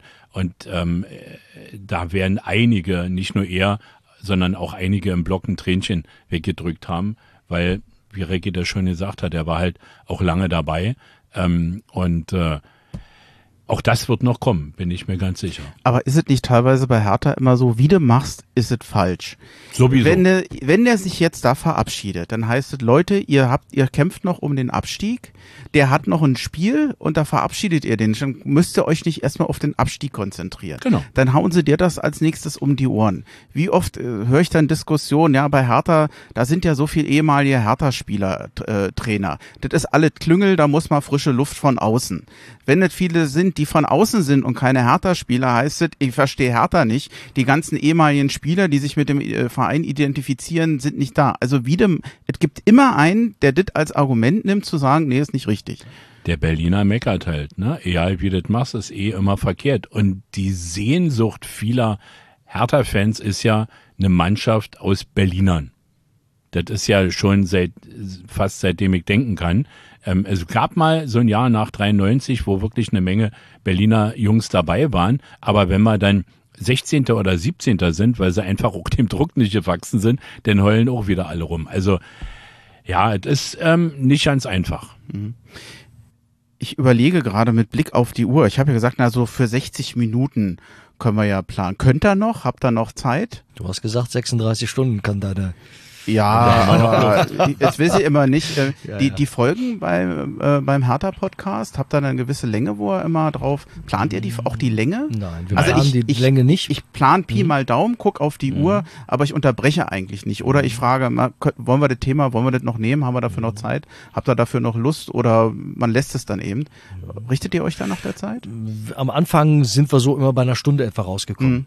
Manchmal auch ein kleines bisschen mehr, ähm, haben dann die Erfahrung gemacht, war auch ein Hinweis äh, von Hertha, dass das die, die Ausstiege, die sogenannte Bounce-Rate, wie man so schön sagt, äh, wird größer. Ne? Und deswegen sind wir jetzt so bei etwa 30 Minuten. Ähm, Wenn es länger wird, machen wir dann gerne auch zwei Folgen draus, ähm, um zu sagen, hier, da hast du 20 Minuten da und das kriegst du 20 Minuten ähm, nochmal oben drauf. Finde ich auch okay. Gutes Beispiel, ähm, äh, Henrik Kuchner, ne? Ja, da haben wir genau. zwei Folgen draus gemacht, a 32, 33 ja. Minuten ähm, und äh, ähm, es ist ungewöhnlich, weil wir reden ja auch ähm, äh, sehr gerne mit den Gästen, aber ähm, tatsächlich würde ich dem auch zustimmen, dass die Erfahrung dann jetzt über die Zeit das ähm, äh, Sinn macht, so nach einer guten halben Stunde. Und ja, dann lässt man schon mal eine Frage weg ähm, und dann ist es halt so. Na, dann haben wir ja schon zwei Teile hier quasi. Ja. ich habe immer sehr gerne den Immer härter Podcast gehört. Mhm. Und die waren ja immer so eine halbe, dreiviertel Stunde, wo ich dachte, ja, das ist eigentlich eine gute Zeit. Mhm. Das willst du auch machen, da willst du hin. Und ich habe es meistens nicht geschafft, weil ich gemerkt habe, wenn man mal, sagen wir mal, ist mal in einer Viererrunde, das funktioniert überhaupt nicht. Nee. Weil wenn jeder mal was spricht, wenn jeder seinen Redeanteil hat, man redet auch länger. Und es kommt natürlich auch drauf an, wer da ist. Also es gibt Fragen, die sind bei mir unverändert und der eine kann darüber zehn Minuten reden und mhm. der andere 30 Sekunden. Da muss man dann oftmals auch umswitchen und sagen, okay, hier musst du, glaube ich, ein bisschen anders äh, fragen, sonst kommst du heute nicht mehr aus der Pötte. Ich höre gerne den Phrasenmäher, äh, mhm. gebe ich zu. Äh, zwei Folgen, a jeweils meistens zwei Stunden. Ähm, das kommt auch sehr auf den Gast an ob das funktioniert oder nicht. Ähm, da steige ich auch ab und zu mal aus, weil es dann doch ein bisschen zu viel geworden ist. Klingt das eigentlich glaubwürdig, wenn ich sage, dass ich mich heute schon sehr zurückgehalten habe? Lass nein. kurz nachdenken. Nein. ich hatte es befürchtet.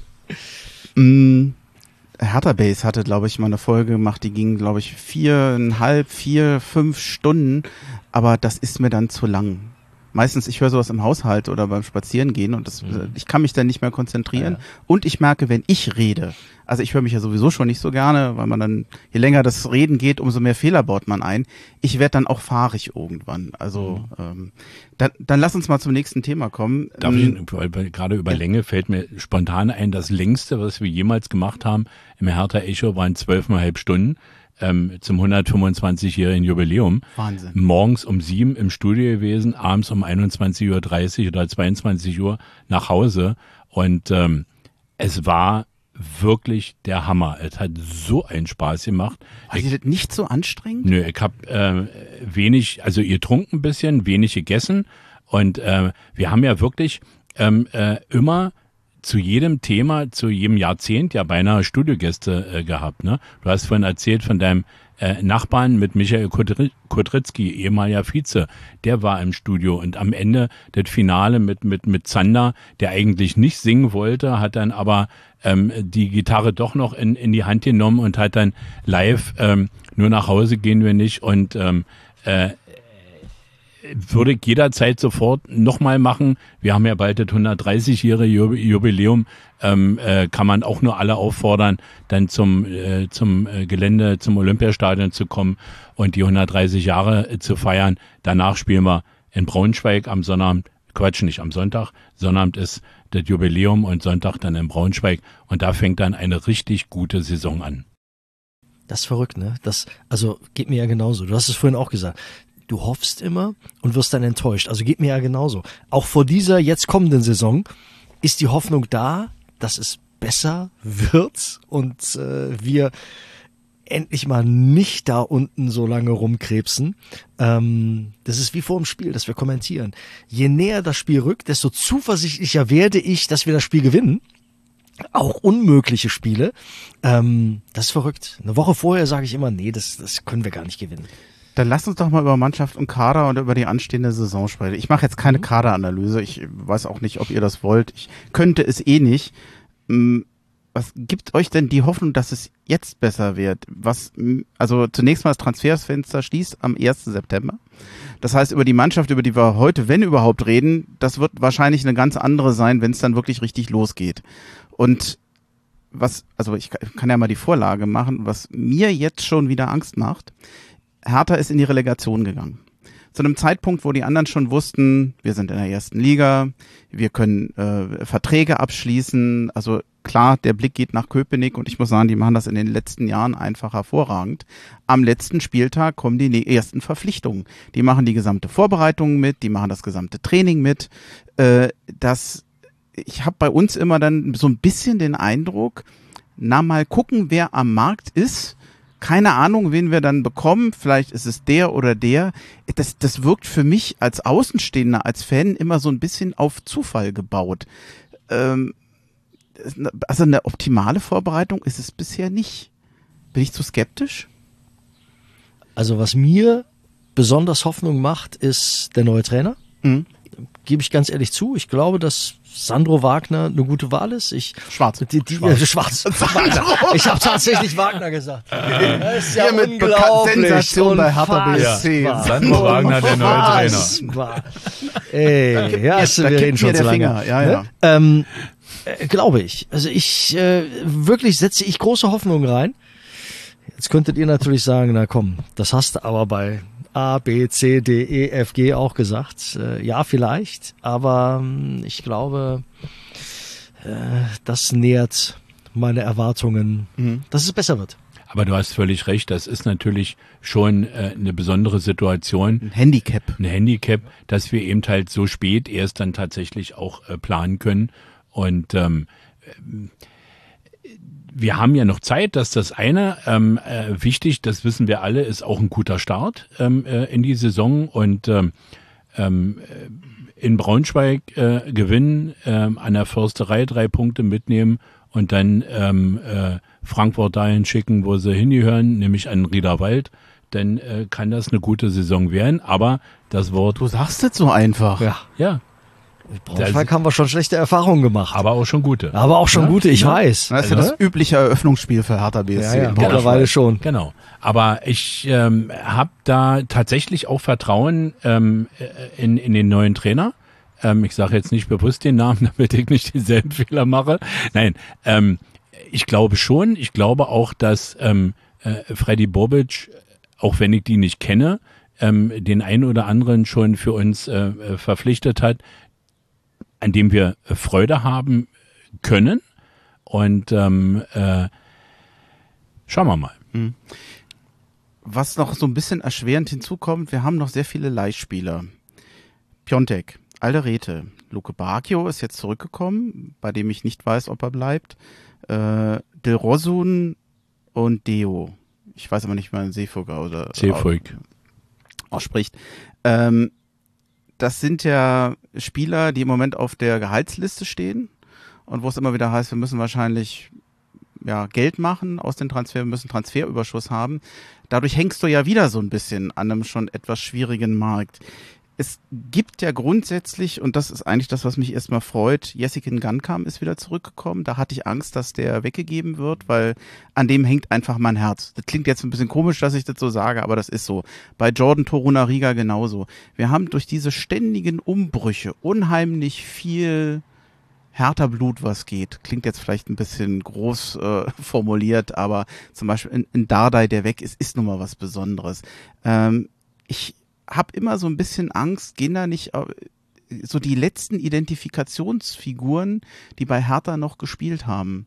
Wer, wer steht denn heute noch so für Hertha als Spieler? So ein, so ein Urgestein. Pekarik könnte ich jetzt fast noch sagen, äh, den man vor allem schätzt für seine nette Art und Weise, wie er Fußball spielt, wie er sich zurückhält. Kein Großkotz, der nicht irgendwo in die Medien geht, wenn er nicht spielt. Das ist mir sehr sympathisch. Aber es gibt sonst nicht mehr so viel. Ein Marton Dardai, ich bin mir nicht sicher, ob er bleibt. Mir würde das Herz bluten. Das braucht, glaube ich, seine, seine Zeit. Wir haben ja ähm, auf einen Schlag eine Reihe von wirklichen Führungsspielern und meinetwegen auch Identifikationsfiguren abgegeben. Und das muss jetzt auch wirklich erstmal wachsen. Das braucht seine Zeit. Du kannst jetzt nicht sagen, das ist jetzt der Typ, der macht das. Der muss ja auch in der Mannschaft erstmal seine Stellung haben. Du hast äh, Prinz noch nicht erwähnt, der, glaube ich, wirklich ja. eine ganz zentrale Rolle spielen kann in der Identifikation, aber auch äh, so grundsätzlich, auch sportlich, wenn er einigermaßen gerade auslaufen kann wie in Hamburg, äh, dann ist das ein Hammer. Der macht einfach Sachen im Spiel, äh, da überrascht du jeden Gegenspieler und äh, damit hat er auch gezeigt, wie wichtig er ist. Ich finde klasse, dass er noch mal ein Jahr ein Jahr ranhängt und jetzt ganz klar auch gesagt hat, danach ist Schluss. Und ähm, ich glaube, wir brauchen wirklich auch durch die Leihspieler noch mal ein bisschen Zeit, dass die ähm, in der ersten Liga hast du nicht so viel Zeit, aber dass sich das noch ein bisschen zusammenruckelt und so, ein, so eine so eine Leitfigur, das muss man sich auch erarbeiten. Ein Skelbrett hat sich das auch hart erarbeitet. Ne? Ich über Jahre, mich, über Jahre. kann mich daran erinnern, dass viele die Hände über den Kopf zusammengeschlagen haben. Äh, was wollen wir denn mit dem äh, vom HSV? Der ist da blöd, der kann da nicht gerade auslaufen. Ähm, hat sich das erarbeitet. Lustenberger hat das immer wieder geschafft. Der war immer irgendwie, der hat mich so ein bisschen an äh, Andreas Schmidt damals mhm. erinnert, der immer eigentlich draußen war und am Ende ein Stammspieler war. War bei Dardai mhm. übrigens auch so. Genau, bei richtig. Ne? Waren, Jahr für Jahr. Ne? Ja. Waren aber nie so die, die großen, die großen Figuren. Andi Schmidt ist ja bis heute so der Zurückhaltende. Aber ähm, für viele, also für mich, war das immer eine, eine Bank eigentlich, ne? Auch als Identifikation, als Berliner, als Hertaner. Und das muss ein bisschen wachsen. Und Jessic, ähm, äh, ich habe den interviewt, ähm, nach, dem, äh, nach dem Endspiel, ähm, der ist ja mit der A-Jugend deutscher Meister geworden, da war das eine halbe Hose. Ganz schüchtern, ganz zurückhaltend und jetzt ist das ein richtiges Tier geworden. Und von dem verspreche ich mir auch eine Menge. Hoffe, dass er, jetzt hat er ja schon leider wieder eine Verletzung gehabt, dass er einigermaßen verletzungsfrei bleibt und das gleiche gilt auch für, für Jordan. Ja dass der, also in Belgien, ich habe das nicht so ganz verfolgt, aber da hat er ähm, ja fast ausschließlich gespielt, war nicht mehr so oft verletzt. Vielleicht war das genau der richtige Weg, über Belgien ähm, zu spielen, verletzungsfrei zu bleiben. Und das war immer sein großes Problem bei uns. Der war immer, hat sich eingebracht, hat sich engagiert, war verletzt, braucht wieder seine Zeit. Und wenn der verletzungsfrei bleibt, könnte das so ein Typ werden. Ich finde es überhaupt bemerkenswert, wie viele Spieler aus der Akademie es in die erste Mannschaft oder in die erste Bundesliga schaffen. Ja. Ähm, Allerdings wirst du sie eben nicht alle gleichzeitig spielen lassen können. Hm. Du, du kannst nicht Jordan spielen lassen und Linus Gechter und äh, Martin Dardai noch mit dazu. Ähm, äh, du hast dann noch drei, vier, also das ist irgendwann äh, geht's nicht. Und das ist schon, äh, das fand ich bei unserem Podcast mit äh, Pablo Ziam wirklich beeindruckend, ja. der jahrelang in Wolfsburg war und sagt, die, die es hm? dort aus der Akademie in die erste Liga geschafft haben, die kann ich fast an einer Hand abzählen.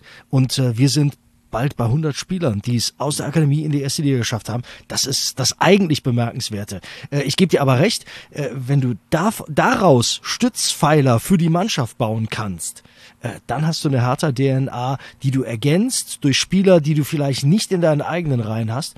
Und dann ähm, kann daraus was werden. Ich denke auch gerade besonders an Askasiba, der ja wie Toussaint bei Hertha ankam als erstmal teurer Einkauf für jemanden, dem man viel Geld bezahlt hat.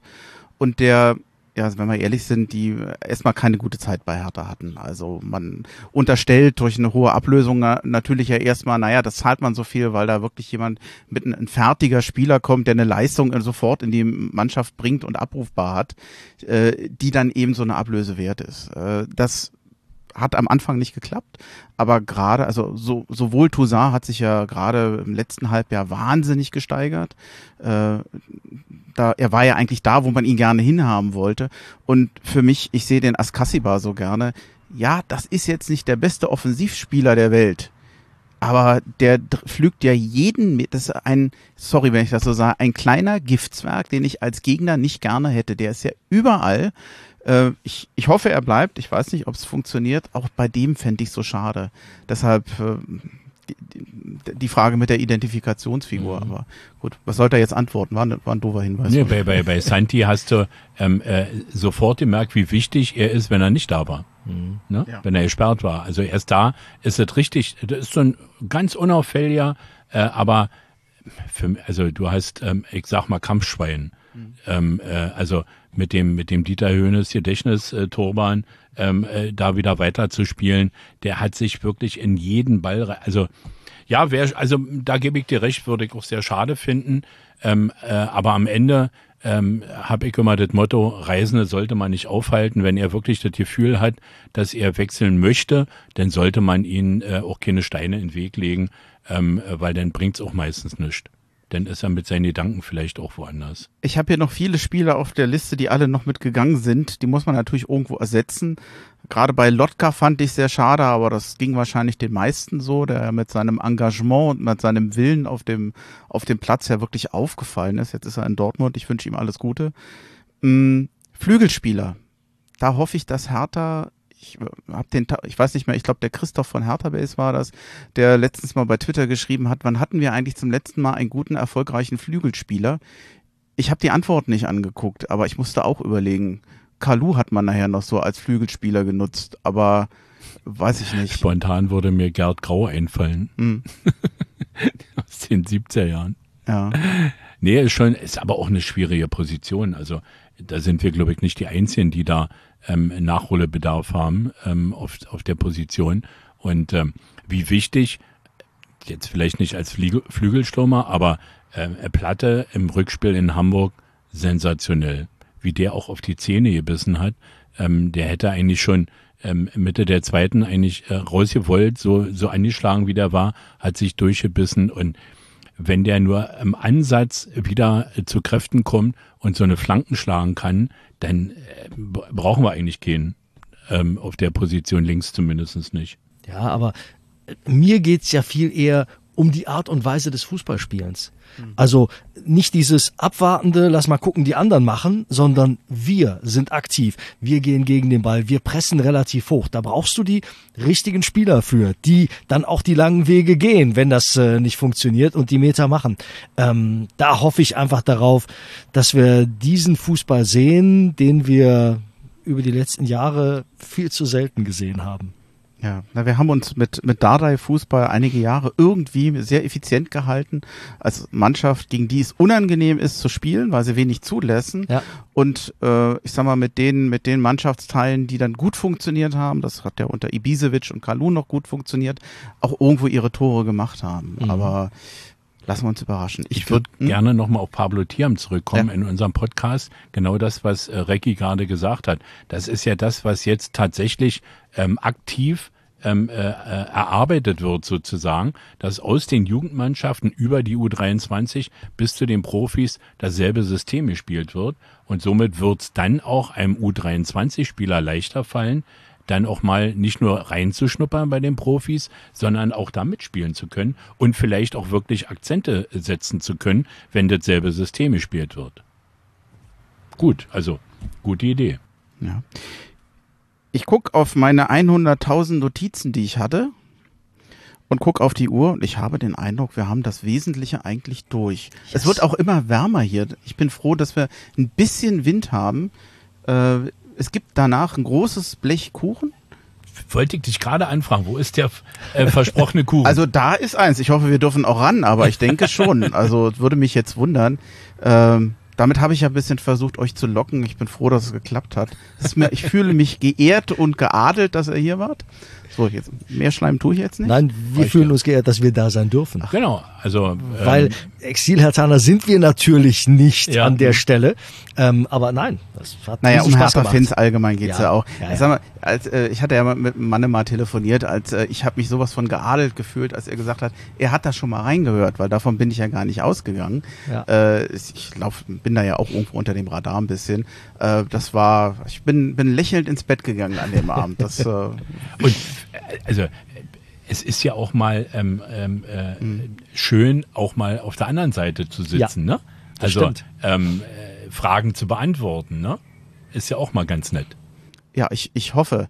Wobei an sich, das, wenn es einen Star gibt beim Exilataner Podcast, sind es immer die Gäste und die Fans, die äh, über Hertha reden, die weit weg wohnen, die ja, nachts in Japan aufstehen, um sich Hertha angucken zu können, um dann danach noch zur Arbeit gehen zu können. Ich habe keine Ahnung, wie er es macht, aber es gibt Leute, die tun das und äh, das finde ich großartig. Wie und genau deswegen ist dein Podcast jetzt schmieren wir dir mal Rotz um die Backe. Genau deswegen ist es nämlich so klasse, dass du dich dem Thema angenommen hast und ähm, Exil-Hertaner ähm, wirklich auf den Radar äh, legst, denn viele wissen das gar nicht und denken, graue Maus, äh, für uns interessiert sich keine Sau.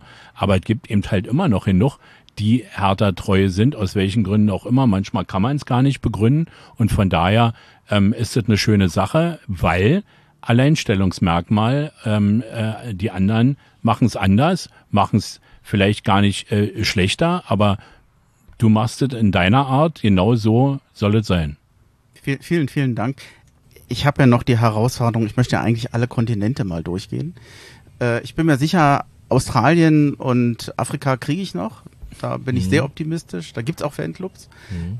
Echt eine Herausforderung wird die Antarktis. Da bin ich mir nicht sicher, ob das funktioniert. Äh, die erste Folge mit Frostbollen dann wahrscheinlich. Ich habe keine Ahnung. Das war's. Vielen Dank. Es war mir eine Ehre. Und dann gucken wir, Howie, dass es bei Hertha gut läuft. Uns auch. Howie, vielen Dank.